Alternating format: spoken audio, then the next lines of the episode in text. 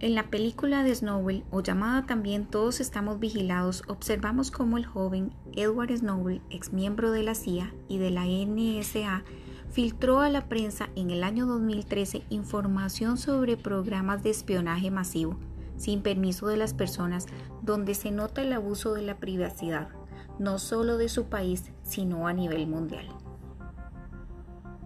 Podemos observar en este caso cómo Snowball crea programas de espionaje o los mejora al interés del gobierno por medio de los aparatos electrónicos y de esta forma pueden observarnos o escucharnos.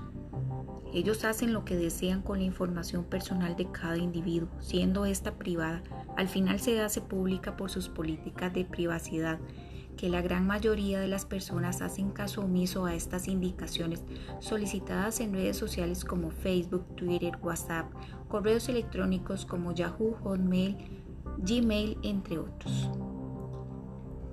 Según el Congreso de este país, ya las personas no son vigiladas, pero en realidad es algo de nunca acabar. Por el contrario, tal vez ya no, no serán personas las que nos van a vigilar, sino sería por medio de la inteligencia artificial, todo por ser el país número uno a nivel mundial.